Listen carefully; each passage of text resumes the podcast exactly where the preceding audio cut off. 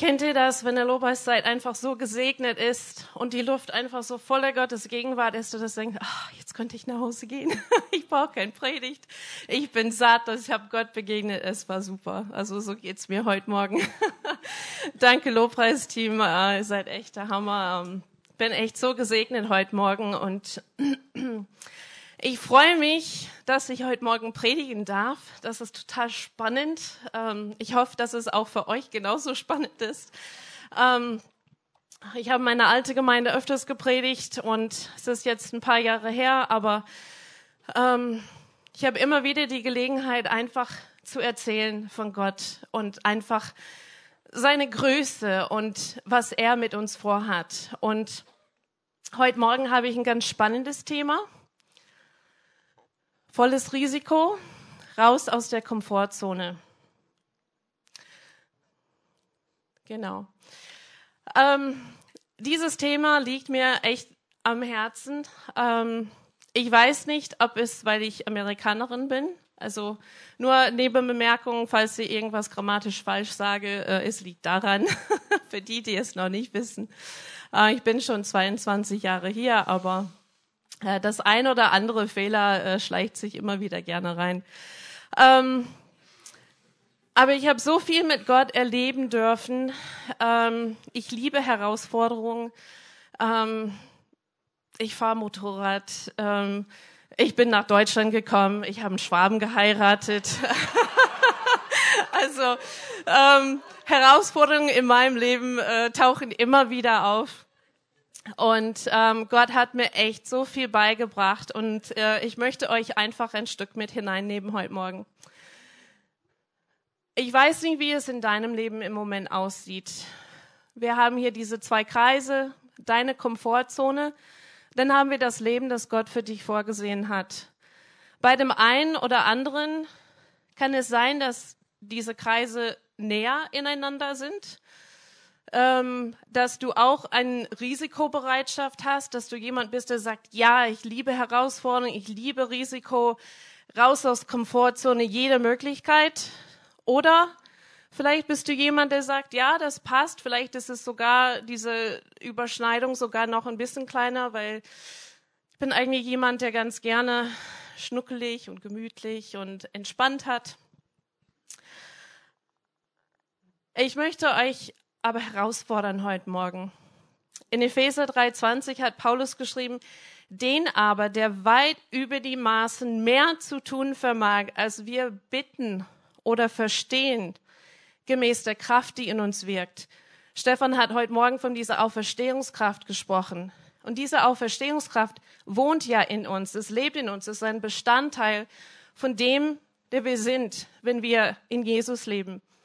Und es steht hier sogar weit über die Maßen mehr, als wir bitten und sogar verstehen. Gott stellt uns manchmal in Situationen, wo wir es gar nicht verstehen. Und er hat so viel mehr für uns, als wir verstehen können oder wir bitten können. Und ich habe das ganz krass in meinem Leben erfahren. Ähm, ich bin in einem kleinen Dorf aufgewachsen in Amerika, so 60 Einwohner, mitten auf dem Land. Ähm, ich komme aus Minnesota und das ist äh, Land der 10.000 Seen. Ich glaube, es gibt weitaus mehr als 10.000 Seen. Aber allein von meinem Schlafzimmer aus konnte ich schon drei Stück sehen. Ähm, und das, so das Wasser und so, das vermisse ich schon ein bisschen. Ähm, ich freue mich immer, wenn ich äh, in Urlaub bin, am Meer oder irgendwo am See. Ähm, genau ich bin die älteste von sieben Kindern, bin in ein gläubiges Elternhaus aufgewachsen, ähm, relativ konservativ, würde ich sagen. Und so halt so das typische Leben und nichts Außergewöhnliches, nichts Spannendes, so.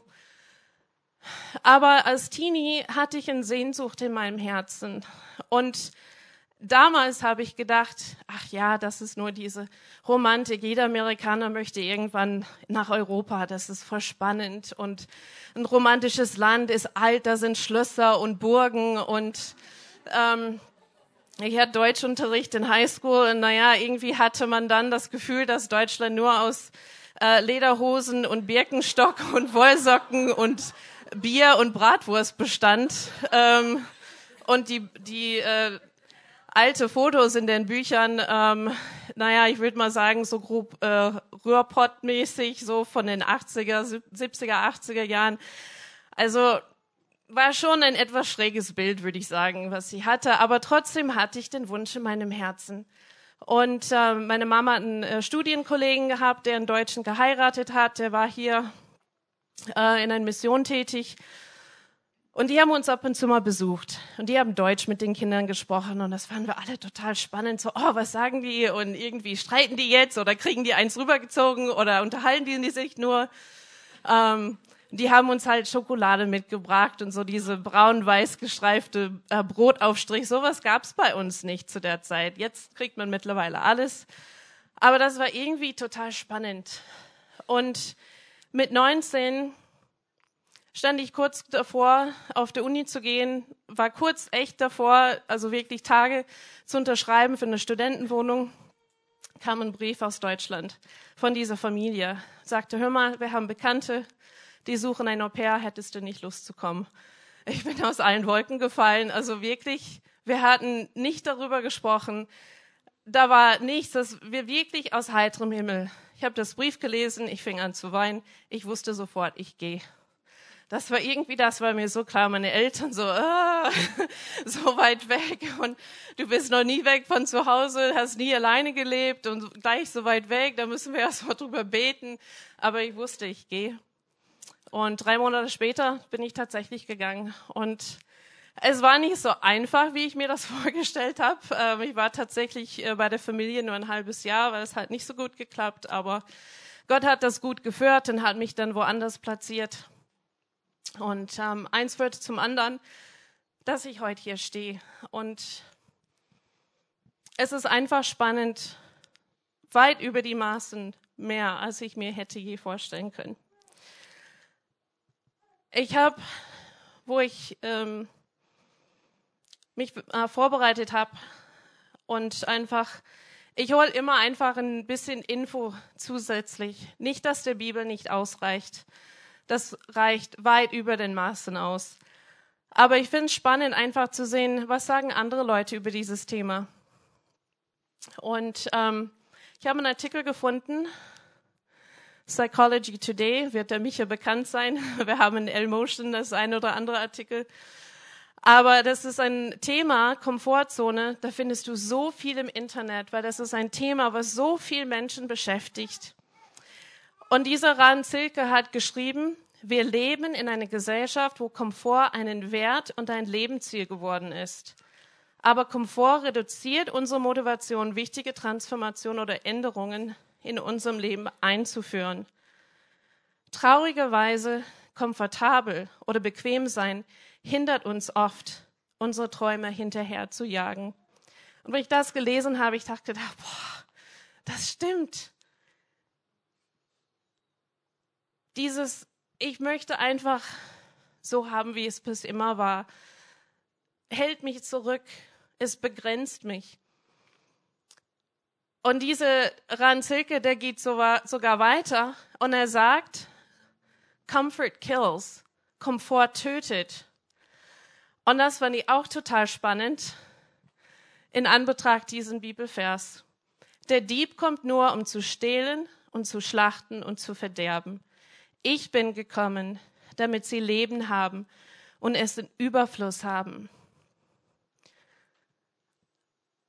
Wenn man überlegt, dass der Feind einfach das nehmen möchte, diese überreichen Leben. Wir haben vorhin gesungen, um, ähm, the enemy can't change who I am, um, can't take what I have, change who I am. Also der Feind kann nicht nehmen, was ich habe. Er kann mich nicht verändern, denn ich gehöre Jesus. Und wenn wir diesen Vers sehen, Jesus ist gekommen, mit einem überreichen, übervollen Leben. Und er möchte uns das schenken. Nur wir müssen uns dafür entscheiden. Wir müssen sagen, ja Herr, ich nehme das an.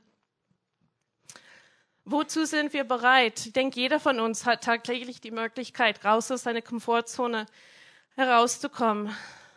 Aber viele von uns machen es nicht. Aus einem ganz einfachen Grund. Wir haben Angst. Angst ist eine der größten Dinge, die uns zurückhält. Vielleicht Angst, Gott zu vertrauen. Angst, was passiert, wenn. Angst vor das Ungewisse. Deutschland ist so ziemlich das Versicherungsland. In Amerika sind wir da etwas entspannter. Das kennt ihr ja. Ähm, es gibt zwar auch Versicherungen, man kann sich auch alles Mögliche äh, versichern lassen, aber das machen die meisten Amerikaner eher ein bisschen ähm, zurückhaltend. Aber in Deutschland, du musst eine Versicherung für alles, für jeden Fall, für keine Ahnung, jede Kleinigkeit, was mir passieren könnte, muss ich mich dagegen versichern. Aber Gott hat der größte Versicherungsvertrag abgeschlossen, den es jemals gab das teuerste, den es jemals gab. Das, das deckt Milliarden und weit darüber hinaus, als er Jesus auf diese Erde schickte und er für uns gestorben ist. Das ist ein Versicherungsvertrag, den nichts anderes ersetzen kann. Und dieses Leben, diese Versicherung ist das, woraus wir leben dürfen. Gott hat uns nicht gegeben ein Geist der Furcht, sondern Liebe, Kraft und Besonnenheit. 2010, das, ich habe, ähm, ich glaube Ende letzten Jahres äh, war das, habe ich ähm, mein Zeugnis hier mitgeteilt. Und 2010 habe ich meinen ersten Ehemann verloren durch lange Krankheit. War echt eine krasse Zeit, aber Gott hat so viel ähm, in diese Zeit uns getragen natürlich, aber auch echt hat mir so viel beigebracht, so viel gelehrt. Und ich glaube, drei Monate nachdem mein Mann gestorben ist, war ich auf einem Musikseminar mit Jans Team als Mitarbeiter. Und die Mitarbeiter wussten schon, was passiert ist. Die kannten auch meinen Mann. Ähm, und ich war eigentlich da, einfach abzuschalten, was mitzunehmen, bisschen was Musikalisches in die junge Leute da zu investieren und einfach was anderes zu sehen und eigentlich, dass es mir gut gehen lasse. Ha, ha, ha. Gott hat da was anderes vor. Und ähm, ein Abend kam, wo der Sprecher für den Abend ausgefallen ist, die ist krank geworden. Und wir saßen da in den Mitarbeiterbesprechungen am Vormittag und überlegten, was machen wir jetzt? Und wir müssen irgendwie äh, einen Input geben und Gott hat zu mir ganz plötzlich gesprochen, hat gesagt, ich will, dass du deine Geschichte erzählst. Und ich so, Gott, das kann ich nicht machen.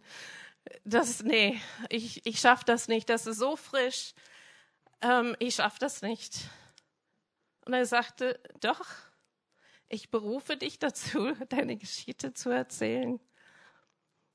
Und ich fing an zu heulen, ich sag, Leute, Gott hat gerade zu mir gesprochen. Und ich habe echt mit Gott gehadert. Aber ich wusste, wenn ich Ja sage, dann macht das eine Tür auf für mich. Das macht eine Tür auf für was Neues. Und ich habe den Thema an diesem Abend gemacht. Ähm, und das war einfach so krass zu sehen, wie Gott da hineingekommen ist und diese junge Leute berührt hat. Die waren natürlich alle geschockt. Aber es hat Gott die Möglichkeit gegeben, einen Zugang zu deren Herzen zu finden. Und das hat für mich, obwohl es echt schwierig war, es hat mir echt viel Angst gemacht. Aber es hat eine Tür aufgemacht in meinem Leben, was ich mir hätte niemals vorstellen können.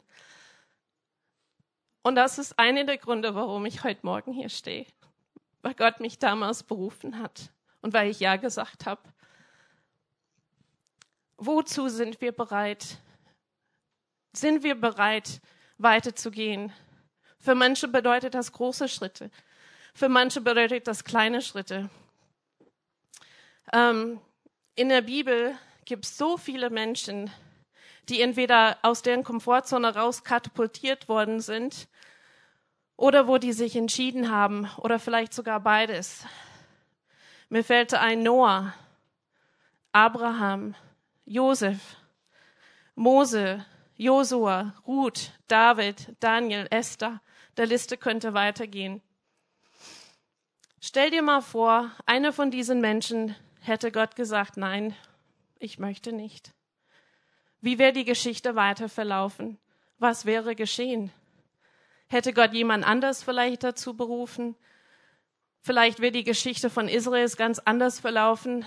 Das wissen wir nicht, weil diese Menschen in deren Situation ein Ja gesagt haben zu Gott.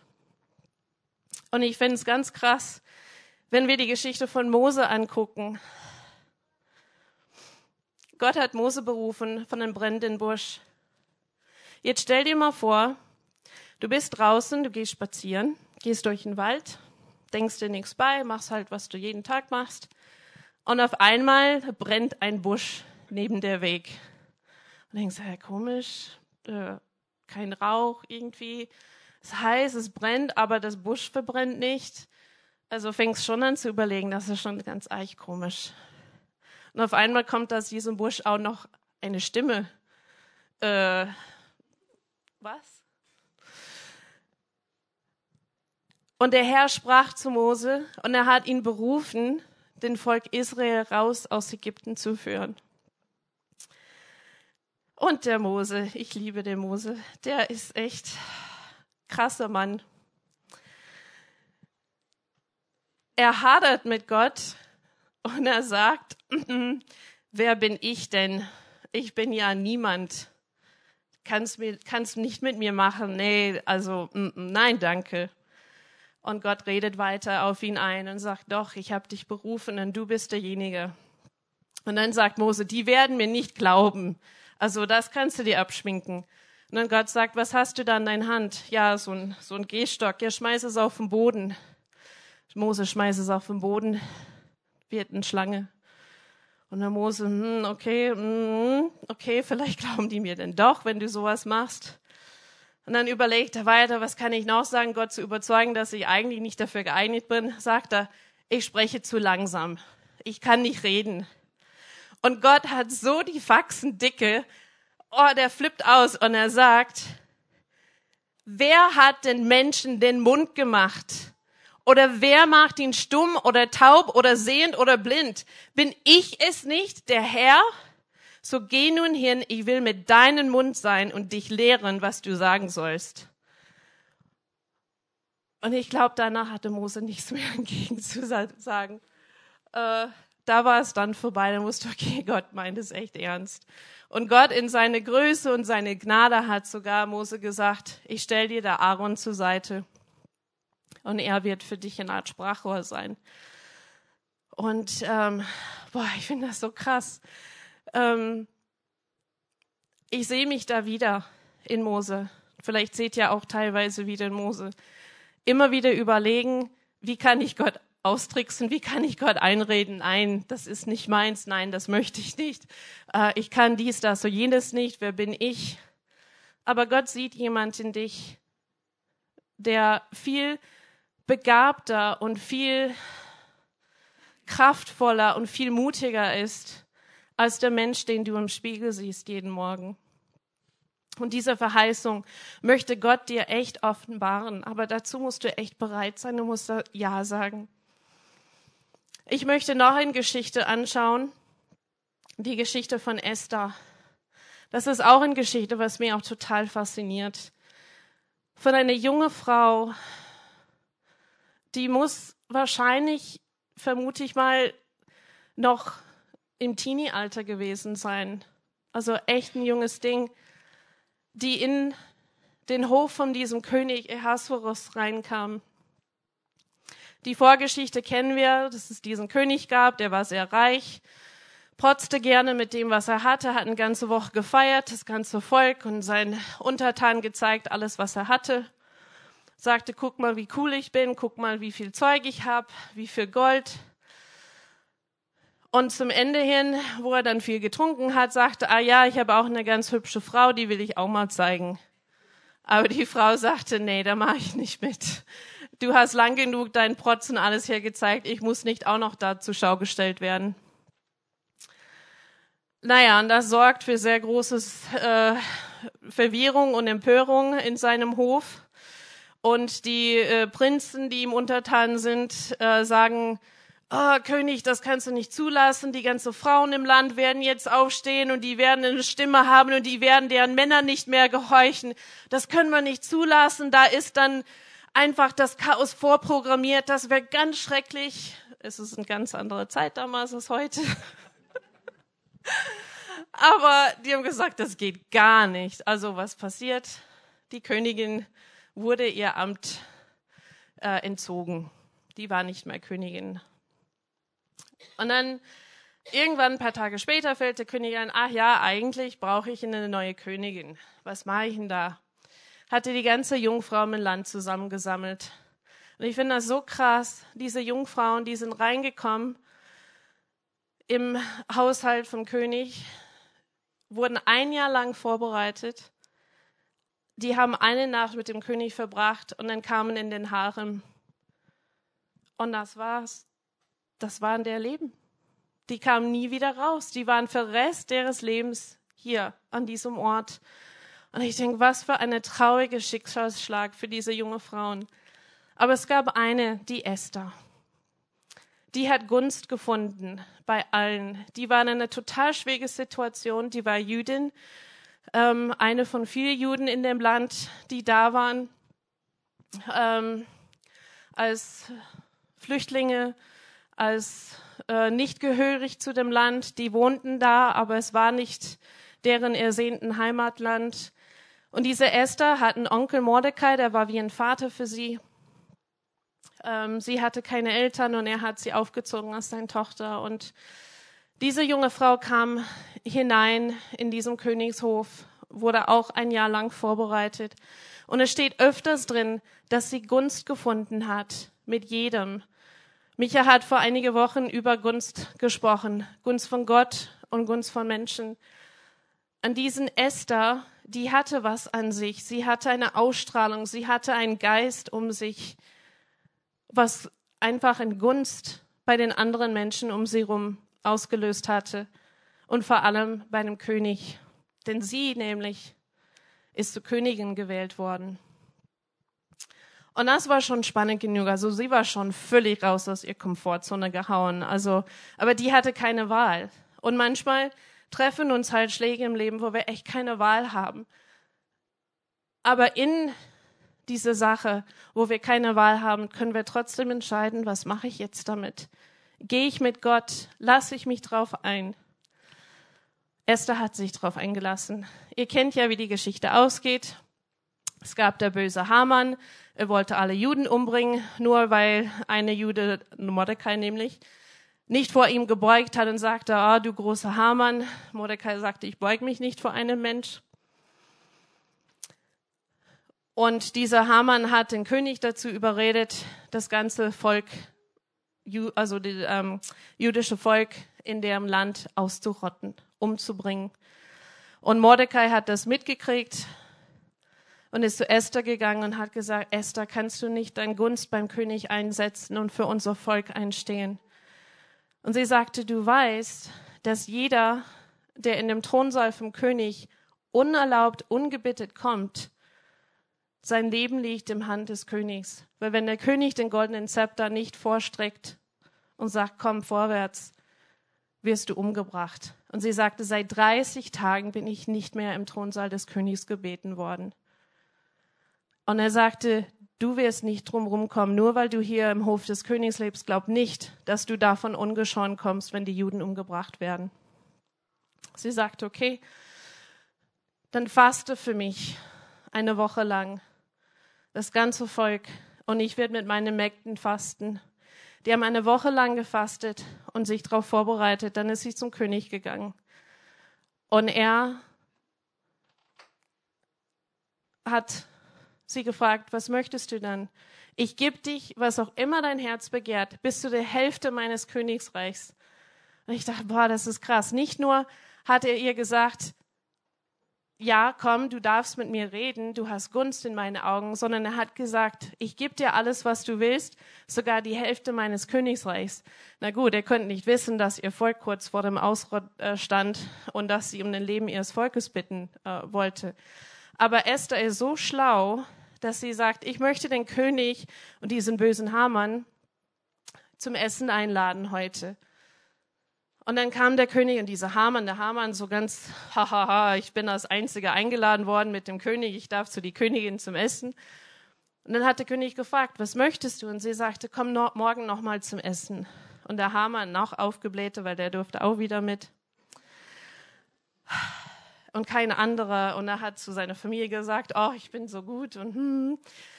Auf jeden Fall, da passieren halt ein paar andere Sachen, müsst ihr lesen. Das ist echt eine spannende Geschichte. Wenn ihr es länger nicht gelesen habt, nehmt euch Zeit, echt Esther nochmal durchzulesen, weil das ist so krass. Gott hat echt einen Sinn für Humor. Äh, Nebenbemerkung, Gott wird nicht ein einziges Mal erwähnt in dem Buch Esther. Aber der ist so allgegenwärtig in dieser Geschichte, das ist echt der Hammer. Auf jeden Fall, beim zweiten Essen erzählt Esther, den König, was dieser Hamann vorhat. Der Hamann, der kriegt richtig Muffensausen. Der König, der riecht sich so dermaßen auf, der geht kurz raus. Der Hamann, der fleht die Esther an, mach bitte doch was, ich will nicht sterben. Und hat wahrscheinlich irgendwie, weiß nicht, die Hand gefasst, kniete vor ihrem Couch und so. Und der König Hermann hat das gesehen und hat gesagt, was, du willst auch meine eigene Frau, mein König anfallen in meine Gegenwart? Und dann war es komplett vorbei. Auf jeden Fall, dieser Hamann ist gestorben und seine ganze Familie. Und weil der Erlass vom König nicht zurückgenommen werden könnte, weil sein Gesetz absolut war, musste halt noch irgendwas erlassen. Und er hat gesagt, okay, das Volk darf sich verteidigen. Die Juden dürfen deren Widersacher ähm, gegen die kämpfen und die umbringen. Und das haben die Juden gemacht. Die haben sich verteidigt an dem Tag. Und durch Esthers Bereitschaft, raus aus ihrer Komfortzone, hat sie ihr Volk gerettet. Und das ist schon ziemlich krass für ein Mädel, die vielleicht noch niemals 20 war. Einfach diese Bereitschaft, okay, zum einen, ich vertraue dem, was mein Onkel mir sagt, der für mich wie ein Vater ist. Die ist wahrscheinlich erzogen worden als Jüdin mit äh, Bibelerkenntnis und einfach Kenntnis, dass das ein Gott ist. Und deswegen denke ich auch, dass sie gefastet hat, weil sie wusste, sie muss sich vorbereiten auf diese große Sache und dass die echt Gottes Gunst da auch benötigt. In Psalm 60 und in Psalm 108, gleiche Vers, steht, mit Gott werden wir Gewaltiges vorbringen. Wir müssen das nicht alleine machen. Gott lässt uns nicht alleine stehen, sondern mit Gott werden wir Gewaltiges vorbringen. Es steht nicht können, es steht nicht vielleicht, es steht werden wir. Weil wenn wir ein Leben mit Gott leben, wenn wir mit Gott gehen, dann Gewaltiges passiert. Das ist einfach ein Frucht von ein erfülltes Leben mit Gott, dass wir Gewaltiges vorbringen.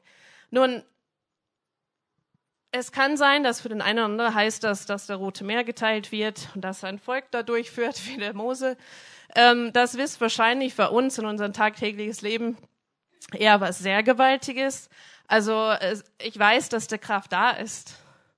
Ich weiß, dass wir am Seeufer stehen können und sagen, See teile sich und dass Gott das machen kann. Da habe ich überhaupt keinen Zweifel.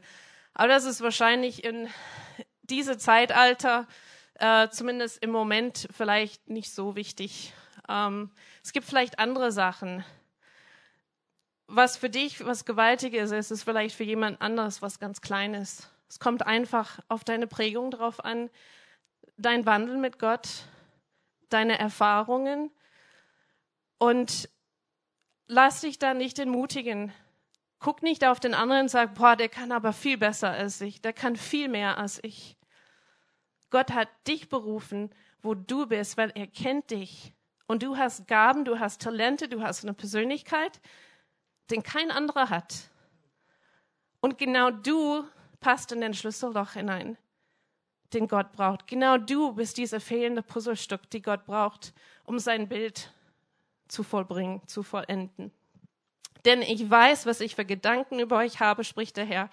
Gedanken des Friedens und nicht des Unheils, um euch eine Zukunft zu geben und eine Hoffnung zu geben. Gott schaut auf lange Sicht. Er möchte nicht, dass du da, wo du heute bist, dass du bis ans Lebensende da bleibst. Er möchte dir eine Zukunft geben und eine Hoffnung geben. Das heißt für mich nicht eine Zukunft voller Bangen und Angst. Was könnte vielleicht kommen? Ich kenne Leute, die sagen, ah ja, ich will keine Kinder haben, weil Kinder in diese Welt hineinbringen. Heute, also, oh, was, nee, also das kann ich nicht. Und die arme Kinder und in, wer weiß, womit die dann fertig werden müssen. Endzeitalter und Kriege und überhaupt. Ey, Leute, das wird so oder so kommen. Und wenn wir nicht Kinder in die Welt setzen und die erziehen und in die Vollmacht Gottes erziehen und denen beibringen, dass es selbstverständlich ist, in Gottes Kraft zu leben, das ist unsere Zukunft. Auch unsere Zukunft. Und diese Argumentation, klar, es kann sein, dass du Angst irgendwann um deine Kinder hast. Ich glaube, das hat jeder. Aber eine Zukunft und eine Hoffnung. Hoffnung ist echt ein Schlüsselwort hier. Dann geht's weiter in Johannes. Hat Jesus gesagt, wahrlich, wahrlich, ich sage euch, wer an mich glaubt, der wird die Werke auch tun, die ich tue, und wird größere als diese tun, weil ich zu meinem Vater gehe. Und alles, was ihr bitten werdet in meinem Namen, das will ich tun, damit der Vater verherrlicht wird in dem Sohn. Wenn ihr etwas bitten werdet in meinen Namen, so werde ich es tun. Nun habe ich überlegt, wie kann ich was Größeres tun? Als was Jesus hier auf dieser Erde getan hat. Gut, seine Wunder, die er getan hat, er hat uns befähigt, die auch hier zu, zu ähm, bewirken. Krankenheilung, äh, Brotvermehrung, ähm, Dämonen austreiben, Leute befreien. Ähm, da, da alles, Gott hat uns dazu befähigt. Aber noch größere Werke, und dann fiel mir ein, zum Beispiel der Billy Graham. Der hat Stadion nach Stadion voll gemacht mit Menschen. Tausende über Tausende über Tausende. Der hat wahrscheinlich weitaus mehr Leute in sein Leben erreicht mit der, das Evangelium, als Jesus in seine kurzen Jahre hier auf dieser Erde erreicht hat.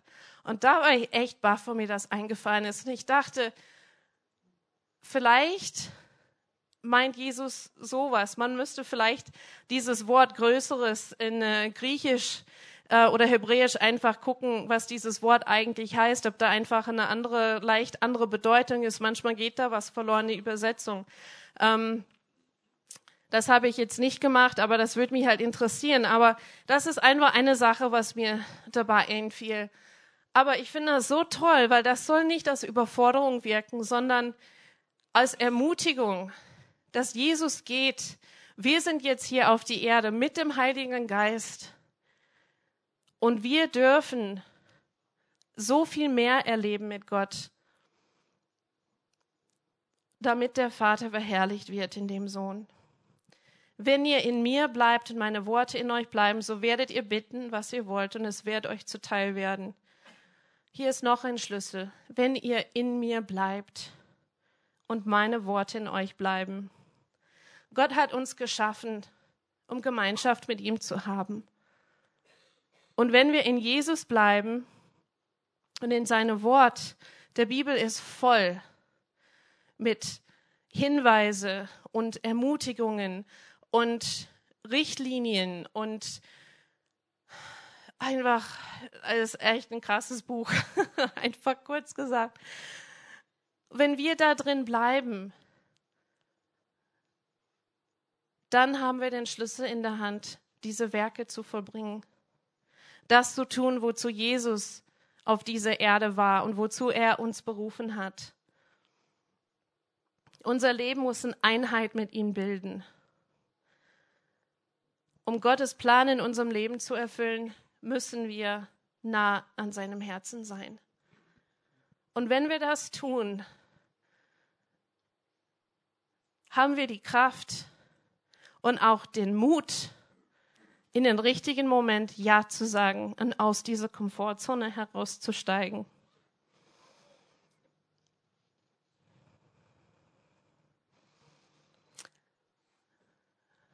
Der C.S. Lewis ist echt ein cooler Autor und er hat geschrieben, du bist nie zu alt noch ein Ziel zu setzen oder einen neuen Traum zu träumen. Ich habe relativ spät in mein Leben angefangen, mit einigen Sachen ähm, zu predigen, ähm, meine Geschichte zu zählen. Gut, das war einfach aufgrund meiner Lebenslauf, ist das einfach zu dem richtigen Zeitpunkt gekommen. Aber weiß ich nicht, so andere Sachen äh, wie Motorradfahren oder was echt eine Leidenschaft von mir ist. Ähm, und ich denke, ich bin schon 40. Gott, warum hätte das nicht früher kommen können?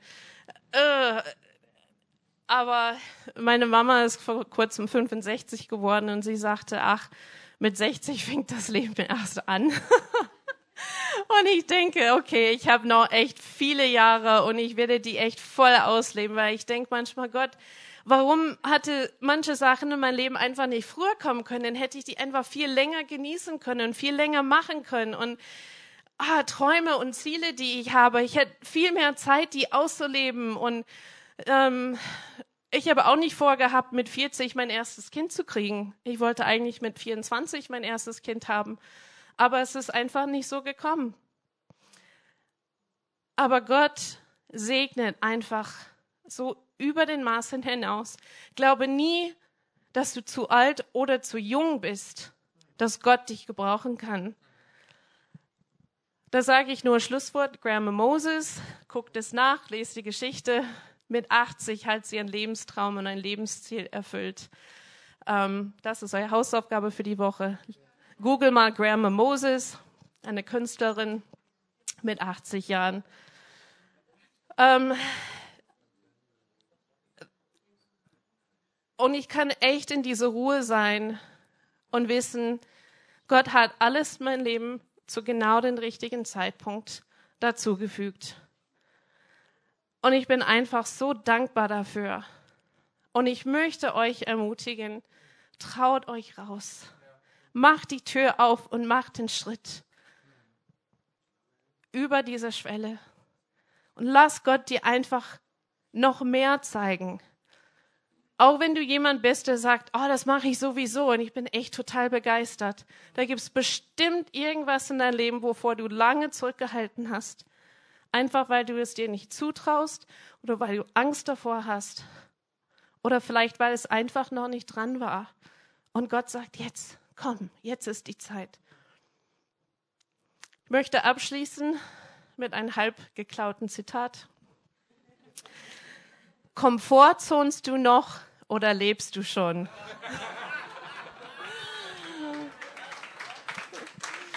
Danke.